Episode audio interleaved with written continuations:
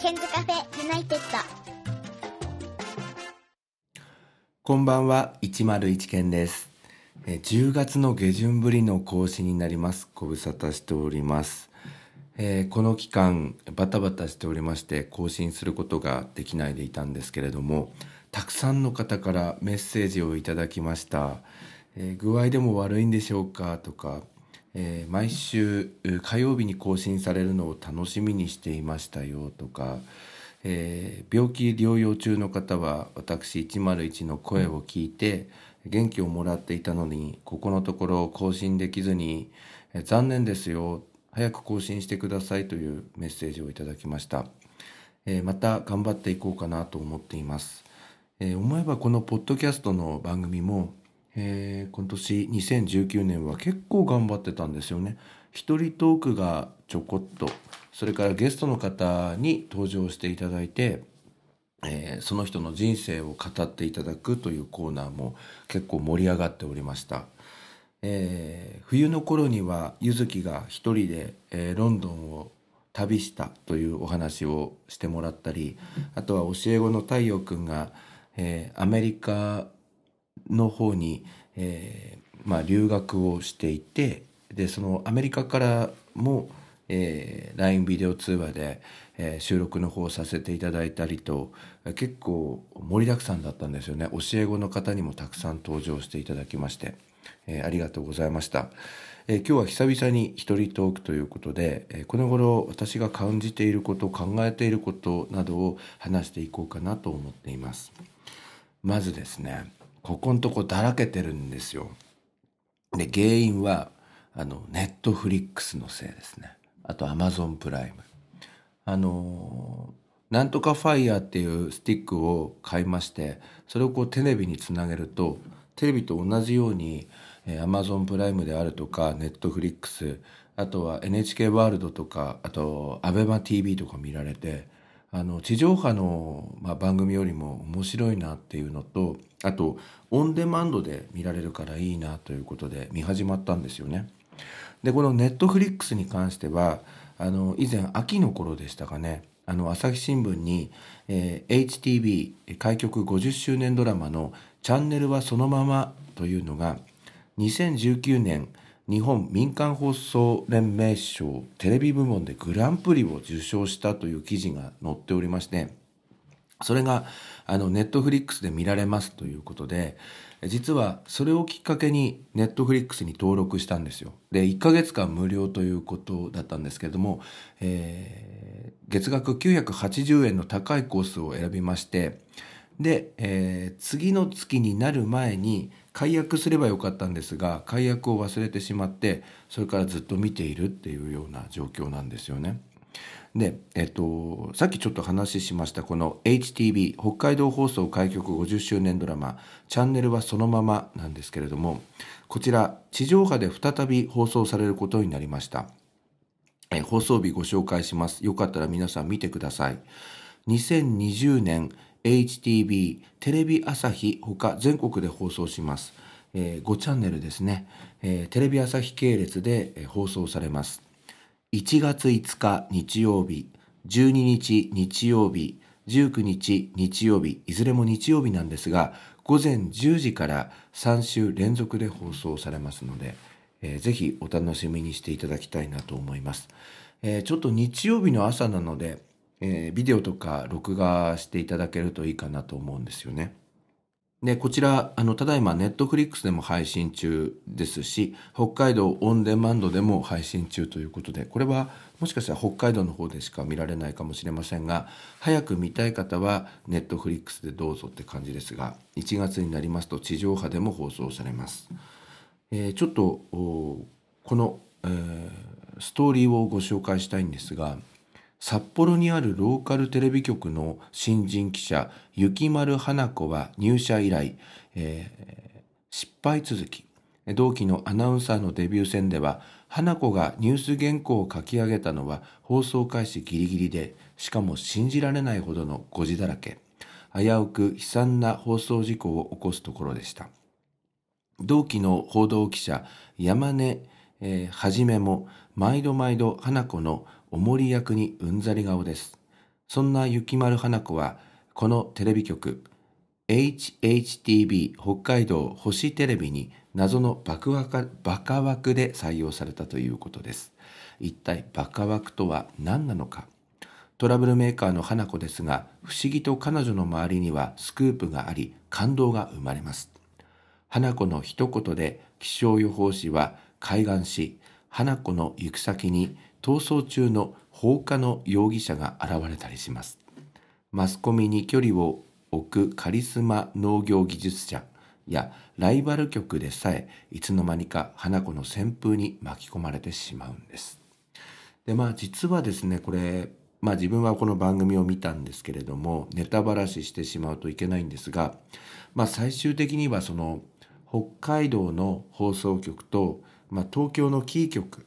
まあ、この辺の関係性みたいなのも分かってきて、まあ、テレビ関係とか興味のある人にはすごい面白い作りになっているなと思います。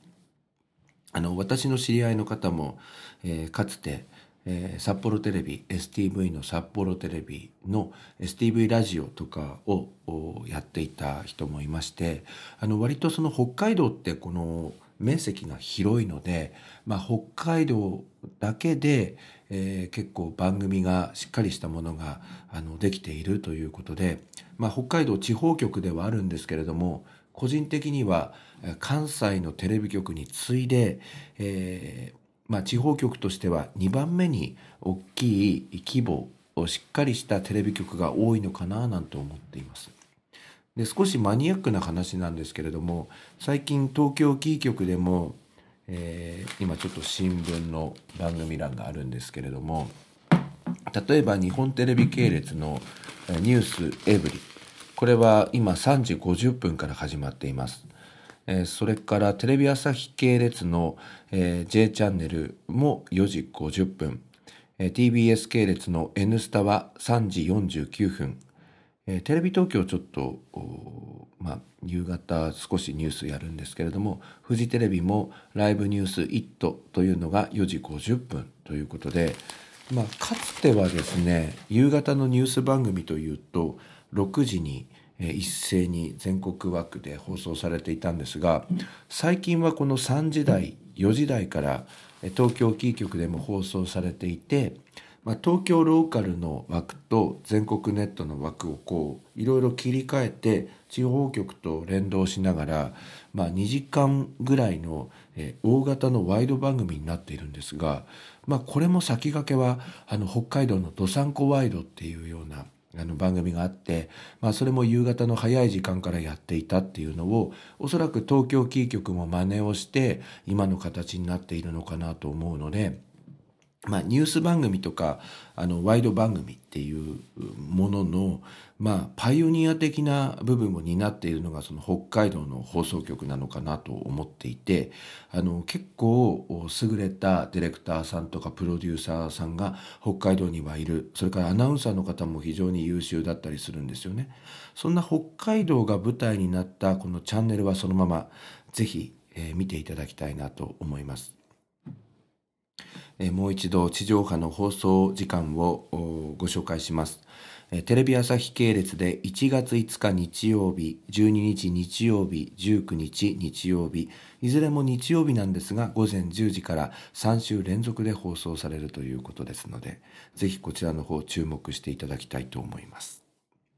そしてこのネットフリックスなんですけれども、あの私のメールの方に、えー、101健さんへの次におすすめするのはこちらということで、えー、なんか自分が見た番組のそのマッチング度みたいなのを、えー、多分アルゴリズムか何かでこう計算されて送られてくるんですが私の場合は蜂蜜とクローバーとかフルーツ宅配便とか大奥っていうのをぜひ見てくださいって出てますね。それから幸せのレシピ。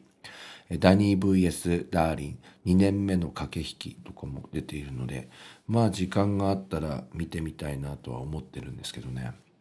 でここのところ私がこのネットフリックスでハマっている番組はですね「ドクター X」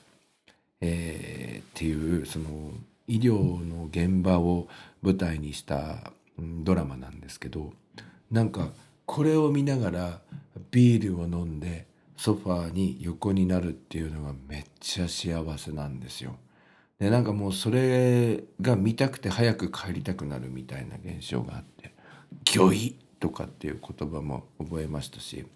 「私失敗しないので」とかっていうのもあの覚えましたしあのその主人公の人のなんだろうな演技のうまさとかにもすごい惹かれるしでなんか先日地上波では最終章が終わったみたいなところだったみたいなんですけど私は今最初から見ていて今シーズン3に入っているっていうような状況ですね。あとは Amazon プライムの方では教え子に教えてもらったアニメを結構見るようになりましてでまあアニメっていうのは全然その自分小さい頃見ていなかったんですよ、まあ、勉強漬けだったので。まあそれはちょっと嘘なんですけどアニメイコールマニアックな人みたいななんかそういうステレオタイプの感じがあってなんか偏見みたいなのもあったんですけど実際アニメのそのセリフやストーリーから学ぶことも多くてこれも勉強になるなと思ってるんですがまあ家に帰ってから今までそのネットフリックスであるとかアマゾンプライムとか見ていなかったので毎日2時間必ず仕事をしたり勉強をしたりっていうのができていたんですがまあここのところこのネットフリックスアマゾンプライムにはまってしまってなんかだらけている自分がいるのでそろそろそれも卒業しようかななんて思ってこの間学年集会で体育館であの私はネットフリックスを見てダメになりましたけれどもこれから頑張っていこうと思いますみたいな話をしたんですがそれほどあの笑いはありませんでした。さて、えー、私のですね好きなポッドキャストの番組に、えー、バイリンガルニュースっていうのがありまして、えー、今年もこのバイリンガルニュースのまああの人気っていうのは高くてまあ常にアップルストアの iTunes の中にあるポッドキャストの項目でも上位を占めているんですよね。あのマミさんっていうのとマイケルさんっていう人が日本語と英語を混ぜ合わせてバイリンガル会話形式で話をしていくんですよ。マミさんが基本的に、えー、日本語中心で話してマイケルさんっていう方が、えー、英語中心で話していくということで英語の勉強にもなるしまあそれからなんだろう自治的な部分でも勉強になるしということであの聞いてるんですけど今朝久しぶりに聞いたんですけどなんかあの英語勉強してる人こういう時ってありませんかね？なんか久しぶりに英語を聞いたらめちゃめちゃあのクリアに、えー、耳に英語が入ってきてもうなんかすげえ聞けるようになったみたいな。今朝車の中でこの現象が起こってあのいつもはそのマイケルさんの話し方っていうのがちょっとこもっていてあの聞きにくかったりするんですけれども今日はねすっごい分かりやすかったんですよねだからこのままの勢いで来月の検定試験ちょっと頑張ろうかなと思ってるのでまあいいきっかけかなと思ってネットフリックスを少し卒業しつつ英語の勉強をまた、えー、この機会に頑張っていこうかななんて思っています。でそんな中で、えー、今日聞きましたバイリンガルニュースでは2019年の Google 検索ランキングというのが紹介されていたので私の番組でもちょっと紹介しようかなと思っています。今目の前にあるパソコンでは Google Japan ブログという Google のサービスや技術に関する最新情報が気になる方へというページを今開いているんです。そこに2019年 Google 検索ランキングという2019年12月11日水曜日に更新された記事があるのでちょっとご紹介したいと思います。Google では2019年令和最初の Google 検索ランキングを発表します。急上昇ランキングでは昨年と比較して2019年中に Google で検索が急上昇したキーワードで今年の話題や流行を反映しています。調査対象期間は2019年1月1日から11月29日でした、えー、今年 Google の検索で一番検索されたキーワード皆さん何だと思いますか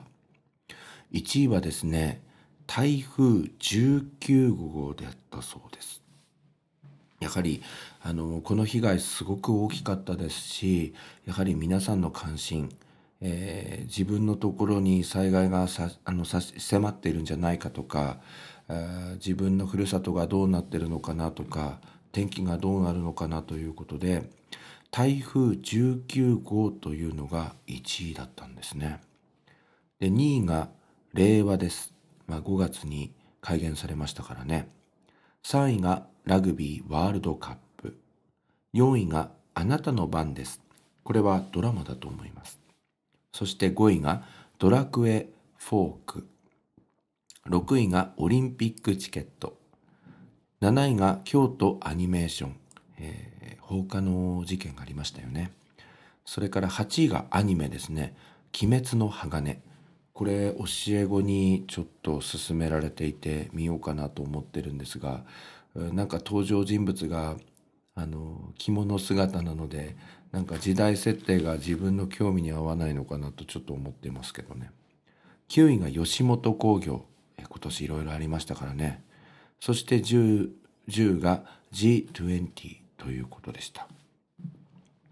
え今年のトレンドを映す急上昇ランキングでは記録的な豪雨により関東地方や甲信地方東北地方などに甚大な被害をもたらした台風19号が1位となりました。2位には新芸号の令和が3位にはアジア初開催かつ日本が史上初のベスト8入りを果たし日本中が熱狂したラグビーワールドカップがランクインしました。続いて「何々とは」というキーワードの検索の仕方では1位は PayPay とは、うん、ちょっと自分も今使い方わかんないんですけどね。皆さん使ってます？PayPay そして2位がタピオカとは？今年飲みましたね。別に個人的にはブツブツしてっぺって感じですけどね。そして3位ちょっとよくわかんないんですけどホワイト国とは？4位はこれ今裁判になってますね。ハンセン病とは？5位は有名人が逮捕されたことにつながっているんでしょうかね。から来ているんでしょうかね。MDMA とは。6位はモラハラとは。7位が G20 とは。そして消費税が、え、こう改定されたということで8位に軽減税率とは、まあ、ちょっと計算難しいですよね。9位が、えー、ジーソミアとは10位がノーサイドとはこれ多分ラグビーのルールがよく分からなくて調べたんじゃないかなと思います。意味を調べるときによく使われる「とは」ランキングでは消費増税に伴うキャッシュレス決済への注目から PayPay とはが1位に。2位には今年大ブレイクしたタピオカとはが。10位にはラグビーワールドカップの熱狂の中、試合が終わった瞬間に、えー、敵味方の区別なく互いに健闘を称え合う精神が心を打ったノーサイドとはがランクインしました。令和と一緒に検索されたキーワードの4位は、令和いつからが、5位には令和アルファベットがランクインしたそうです。続いて話題の人総合ランキングです。1位は沢尻エリカさん。2位が蒼井優さん。蒼井優さんの検索キーワードってなんか先ほどヤフーの検索キーワードの年間ランキングも見たんですがなんか40代50代の方も検索してるんですけどちょっと私には何のことかよくわかんないんですよね。3位がピエール滝。4位が二宮和也。5位が新井博文。6位が滝川クリステル、7位が大阪直美、8位が井上直也、9位が小泉進次郎、10位が渋野日向子さんです。今年の話題の人には2位に蒼井優、4位に二宮和也、6位に滝川クリステル、9位に小泉進次郎と今年結婚を発表した方たちがランクインしました。あ、蒼井優さんもそうなんですね。また7位にテニス界から大坂なおみ、8位にボクシング界から井上尚弥、10位にゴルフ界から渋野日向子と世界で活躍する日本人スポーツ選手も並びました。なるほどね、えー、そんな中ですね私が今年、えー、目から鱗というかあーなるほどって思ったキーワードはですね働かないおじさんという言葉でした最近この言葉知ったんですけどね、えー、ちょっと朝日新聞の記事からご紹介したいと思います皆さん働かないおじさんって聞いたことありますか？若い頃は安い給料で働かされ中高年になれば働かない高い給料をもらっているのにと批判される。これは日本型雇用の構造的な問題が隠れていそうです。働かないおじさんはなぜ存在するのか、人材開発が専門の立教大学の教授の中原淳さんに聞きました。働かないおじさんはなぜ存在するのでしょうかこれはおじさん個人の問題ではなく日本社会の問題です。いわゆる日本型雇用がどうなっているのか、概念図にするとわかりやすいです。縦軸に生産性と賃金、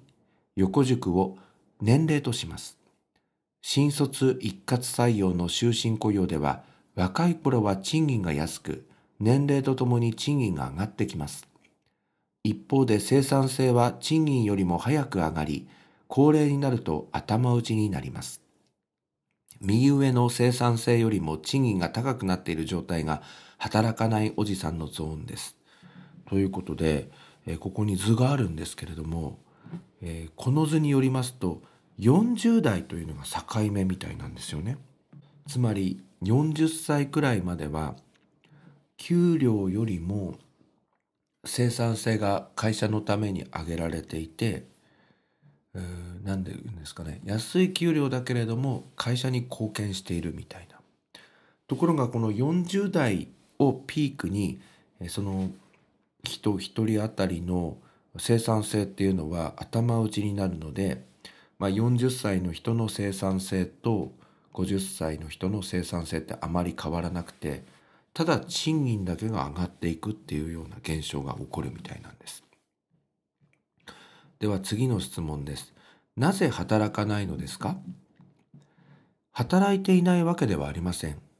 賃金に見合う生産性が上げられないという方が正確です。おじさんにしてみれば、もう将来は見えているわけです。頑張っても部長になることはないだろう。かといって転職すればおそらく給料は下がる。なぜなら転職市場では生産性と賃金がおおむね一致するから。だから組織の中にホステージ、囚われている状態になってしがみついてしまうのです。こうした状態は製造業の大企業に多いのですが、これまで専門的な仕事をしてきた分、市場の構造が変化したら自分のスキルでは対応できなくなった。このまま逃げ切りたいという意識が働くのは自然です。子供の教育費やマイホームの費用などこの年代はお金もかかります。それに若い頃は賃金よりも生産性が高かったわけです。その頃の分を取り戻していると自分を納得させることもできます。でも若手から見ると働かないのに高い賃金をもらっていて腹立たしい気持ちもわかります。そうでしょう。今の若手は将来働かないおじさんのような賃金と生産性が逆転する状況は起こらないとうすうす気づいています。だからこそ世代間の不平等に腹が立つんでしょう。若手もできることなら終身雇用を望んでいます。でも多分無理だろうと考えています。現状では転職した人の数は少し増えた程度ですが、転職希望者は急増しています。意識は変わってきています年金問題を考えれば長く働くことは一つの解決策になります国は高齢化に対応するため企業に対して希望する人を70歳まで雇わせようとしていますしかしそのため人件費を国は出しませんとはいえ企業も株主の手前全体の人件費は上げられない結果、賃金カーブを見直し、下方修正するはずです。直ちに狙い撃ちされるのは生産性と賃金が見合っていない働き、働かないおじさんでしょう。という記事なんですよね。働かないおじさん。えー、皆さんの働いている場所、えー、にはこういう人いますでしょうかまた別のマネーポストという記事も10月7日のものをご紹介したいんですが職場にいる働かないおじさんたち、えー、大手企業の若手社員が赤裸々告白という記事が出ておりますしばしば大企業の早期退職募集が話題になる昨今確かに日本の大企業は、えー、いわゆる氷河期世代前のバブル期に多くの社員を採用しており、この世代が現在、アラフィフ、そんな企業の中には真面目に頑張るおじさんばかりではなく、働かないおじさんがまだまだ存在するということです。大手企業の若手社員たちに職場にいる働かないおじさんについて話を聞いてみました。じっとパソコンを見つめて数時間。メーカーに勤める20代の女性会社員 A さんは、新卒研修の際にあった働かないおじさんが今でも印象に残っているといいます。研修先は発注の伝票処理を行っている拠点。従業員のほとんどが女性で、雇用形態は契約社員や派遣社員などといった非正規の方ばかり。そこで管理職をしていたのが40代から60代のおじさんたちでした。かつては営業や生産の現場にで働いていたであろうおじさんたち。名目上は管理者として迎え入れて入れられていますが、当時新人であった A さんから見ても、どんな仕事をしているのかさっぱりわからなかったということです。パソコンの画面もじーっと見つめたまま数時間。手を動かしている風でもないし、寝ているのかと思ったこともあります。かと思えば通路をうろうろした挙句、タバコ部屋にこもってしまい、本当に何をしているのかわからない。システムトラブルがあっても、何とかしろというだけで、それを指示するというかな、と不思議なくらいでした。また資料を作るにも一本指でキーボードを打ち、1日で200文字ぐらいしか進んでいないおじさんもいました。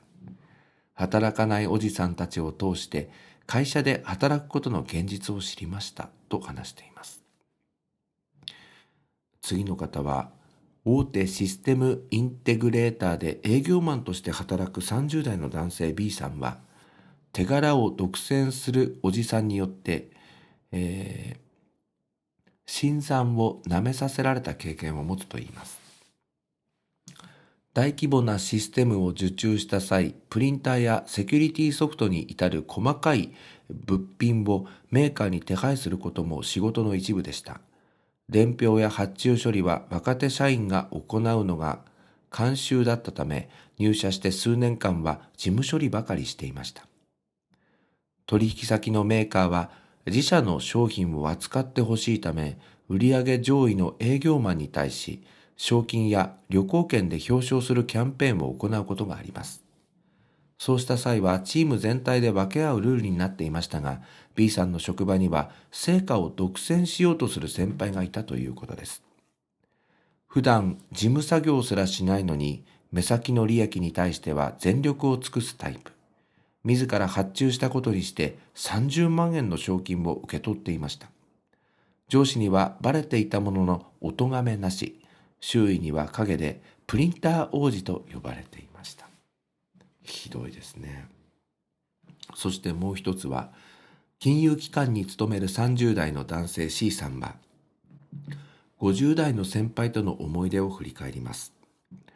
ホワイトボード上は予定が詰まっていて直行直帰も多い。てっきり大忙しで働いていると思いきや打ち合わせのはずの時間にやたらとスマホゲームにログインしている。喫茶店に入り入り浸っているとの目撃情報も多数寄せられていました。周囲にはサボり癖がバレていたが、その先輩はキャラクターで得をしていたようです。すごく優秀というわけではないんですが、独特の愛嬌があって憎めない。職場の人気者それゆえ若者、えー、職場の人間関係を完全に把握していたので部門ごとの調整には潤滑油として力を発揮していました。ただまあそういうおじさんばかりだと困りますねという記事です、えー、この働かないおじさんっていうことの解説でですね最後にちょっと、えー、プレジデントウーマンというところの記事からご紹介したいんですけれども働かないおじさんの自然消滅は10年先という記事が出ていました。これから日本企業も Pay for Performance の考え方が広がると予想されます。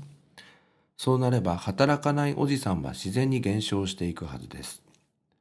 企業は自然減を待たず手を打つでしょう。すでに社員が40歳、45歳になると研修などで将来どうするかを考えさせる機会を設けている企業も増えています。そして先々収入が3分の1に減ることを告げています。それでも日本企業は西欧企業ほどドラスティックに働きの悪い社員を解雇したり、えー、待遇を剥奪したりはしないでしょうから働かないおじさんがいなくなるのはまだまだ10年か15年先になると思いますと結んでおります。まあ自分ちょっと43歳なんですけれども、えー、この働かないおじさんというキーワードを、まあ、ニュースで知って、まあ、それからいろいろ調べるようになったんですけど年を取ってからもバリバリ働いていたいなって思ってるんですよ。なんかデスクにふんぞり返って仕事しないで威張ってるみたいな人にはなりたくないんですよね。だから今の仕事もそうなんですけど自分から率先して動くというのを意識してやっているんですがまあそれも良し悪しでそれをしてしまうと若手が育たないという指摘もあったりあ全部自分でやってしまうから若手に仕事が回ってこないという指摘も先日いただいたりしていてまあちょっとそのバランスは難しいなと思うんですがでもやっぱり自分は給料をいただいてお給料をいただいているのでそれ以上の仕事をこれからもやっていこうかななんて思っています。はい、ということで、えー、いろいろと記事をご紹介いたしました。えー、今年はあと1本ぐらい一人トーク収録できればなと思っております。最近の101件なんですけれども今ちょっとニューヨークに教え子の柚月大学3年生の英米文学科のこと1月1日から1月5日まで行ってくるんですがまあそれのちょっと打ち合わせをしたりとかいろいろもう飛行機のいいチケットのあの控えとかもあの来たので、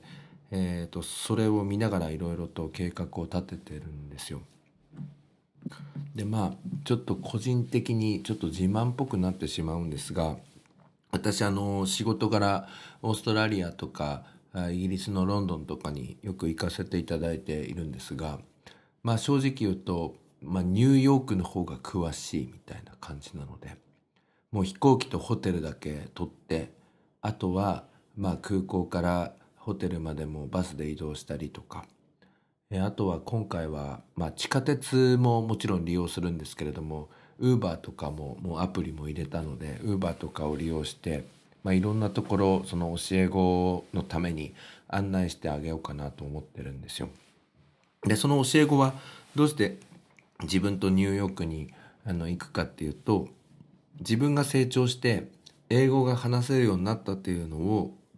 先生に見てもらいたいみたいなまあそういうところから今回ニューヨークにしたので英会話は教え子のゆずきに結構委ねて自分はその交通手段とか乗り換えとかあとは地形的な部分でナビゲーションできればななんて思っているのでまあそんな感じでちょっと楽しみにしています。えー、利用する航空会社成田発のユナイテッド航空78便と79便のニューヨーク国際空港直行便なんですけど、えー、今回で3回目のニューヨークなんですが毎回、えー、このユナイテッド航空なんですね。以前はえー、と合併する前だったんでコンチネンタル航空っていうやつだったんですけど日本航空とか ANA ですとジョン・ F・ ケネディ国際空港っていうそのマンハッタンの東の方にある空港を利用するんですけど私はいつもマンハッタンの西側州が変わってニュージャージー州というエリアなんですけれどもまあそこにいつも行くっていう。まあ本来ですと今回 AA アメリカン航空でダラス経由で行く予定だったんですよ。ダラスってあのテキサス州なんですけどまあちょっとそこにも降り立ってみたいなとかで帰りはラックスロサンゼルス経由で、まあ、ニューヨークから国内線でロサンゼルス経由でロサンゼルスから東京まで帰ってくるっていうような、えー、AA を利用する予定だったんですけどなんか1月からダイヤが改正されてしまってそれだとなんか予定通りに、えー、帰ってこられないということが旅行会社の方で早めに判断してくれて、えー、なんか値上がりせずに、えー、直行便利用で、えー、今回 UA ユナイテッド航空を利用するというようなことになったので、まあ、この辺もポッドキャストの中でもご紹介していきたいなと思っています。えー、それから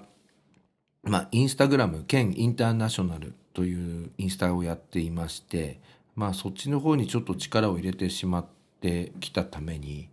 えー、ちょっとポツイッターの方はあんまり動かしていなかったんですけどこれからはちょっとツイッターの方も頑張っていこうかなと思っています、えー、ツイッターの方は101件です、えー、インスタもツイッターも全部ハッシュタグケンカフェ101で検索していただけると出てくると思いますので、ぜひその辺も見ていただきたいと思います。えちょっと鍵がかかっているので、えー、限定的に今なっているんですけれども、もしよかったらそちらも見ていただきたいなと思います。えー、思えば昨年、あ、今年ですね、今年の1月1日はフィリピン一人旅ということで、スービックっていう語学学校の方に、えー 4, 4日間ぐらい行ってたんですよね。えー、昨年ロンドンから帰ってきて、えー、1月にフィリピン一人旅をしましてでまあその時からちょっとインスタグラム今年は気合を入れろ入れようと思って、まあ、今年のテーマはあの若者の文化に触れようみたいな「uh, Experience Students Culture」っていうのを、えー、今年の目標にしてやっていてまあその絡みでインスタグラム結構頑張ってやっていたんですけど、まあここのとこちょっとインスタ疲れが出ておりまして、まあ今回のニューヨークゆずゆず旅でちょっともう終わりにしようかな、どうしようかなって今ちょっと考えてます。えっ、と、まあ来年の予定なんですけれども、えー、1月はニューヨークの方に行ってきまして、3月は、えー、お仕事で、え今回初になるんですがニュージーランドの方に、え行ってこようかなと思っています。え1月にはニュージーランドとオーストラリアの違いなどの、え国際交流の講演もまた1月の中旬に頼まれておりまして、まあ、その時には神奈川に住んでいる、え鎌倉に住んでおります美月くんと一緒に講演をさせていただくということで美月よろしくお願いしますという感じです。えー、早いもので今日12月の23日ですね、えー、今年もあと9日になりました、えー、皆さんにとって今年1年はどんな年だったでしょうか、え私にとっては結構激動の1年だったなと思うんですが今振り返ってみると1年なんてあっという間だなって思います、え今年あと9日間皆さんにとっても良い日々でありますように。そして2020年オリンピックの年になりますけれども来年も皆さんにとって素晴らしい年でありますようにあと1回ぐらいポッドキャスト年内お送りできるかなとは思うんですけれどもひとまず挨拶をさせていただきたいなと思います、えー、今年もケンズカフェユナイテッドを聞いてくださいましてありがとうございました、え、これからもゲストの方たくさん登場していただきながらまた盛り上げていきたいなと思っておりますのでぜひお楽しみいただきたいと思いますここまでお聞きいただきましてありがとうございました。101件でした。ここで101件さんに代わって、ケンズカフェユナイテッドからのお知らせです。この番組では現在、リスナーを募集しています。iTunes ストアにあります検索バーに、ケンズカフェユナイテッドと英語で入れて検索してみてください。無料でダウンロードすることができます。iPod などに入れて、ぜひお楽しみください。いつでも、どこでも、何度でも。